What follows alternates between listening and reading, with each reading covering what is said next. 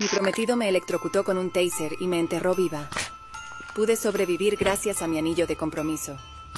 Si crees que en Relatos Humanos compartimos historias sorprendentes, espera a que escuches mi historia. Soy Michelina Lawandowska, y mi pesadilla comenzó el año 2011. Tuve una discusión con mi prometido, Marcin Kaspersak. Últimamente peleábamos mucho, así que lo amenacé con irme y llevarme a nuestro hijo de tres años conmigo.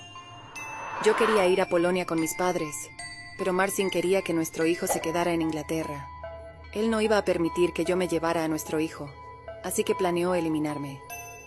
Un día, entró a casa y me atacó con un taser en el cuello, dándome una descarga de 300.000 voltios hasta hacerme perder el conocimiento. Me ató las piernas, los brazos y me tapó la boca con cinta adhesiva. Y con la ayuda de un amigo, me metió en una caja de cartón.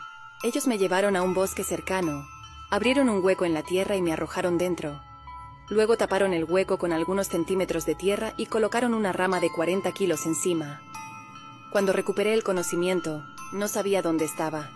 Me costaba respirar, no podía ver nada. Mis manos y piernas estaban atadas.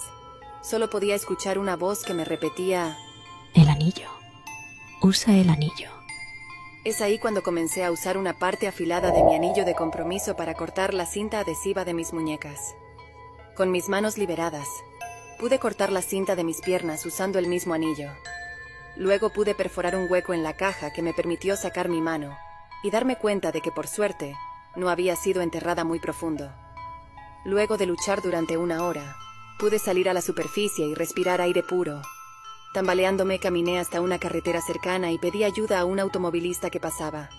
Él me llevó a la comisaría más cercana.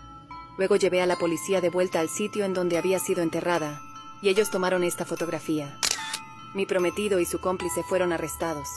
Marcin dijo que solo lo hicieron para asustarme, que no pensaban matarme. Pero obviamente nadie le creyó.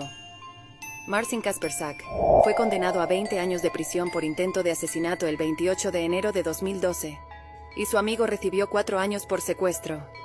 Yo aún tengo pesadillas sobre lo ocurrido.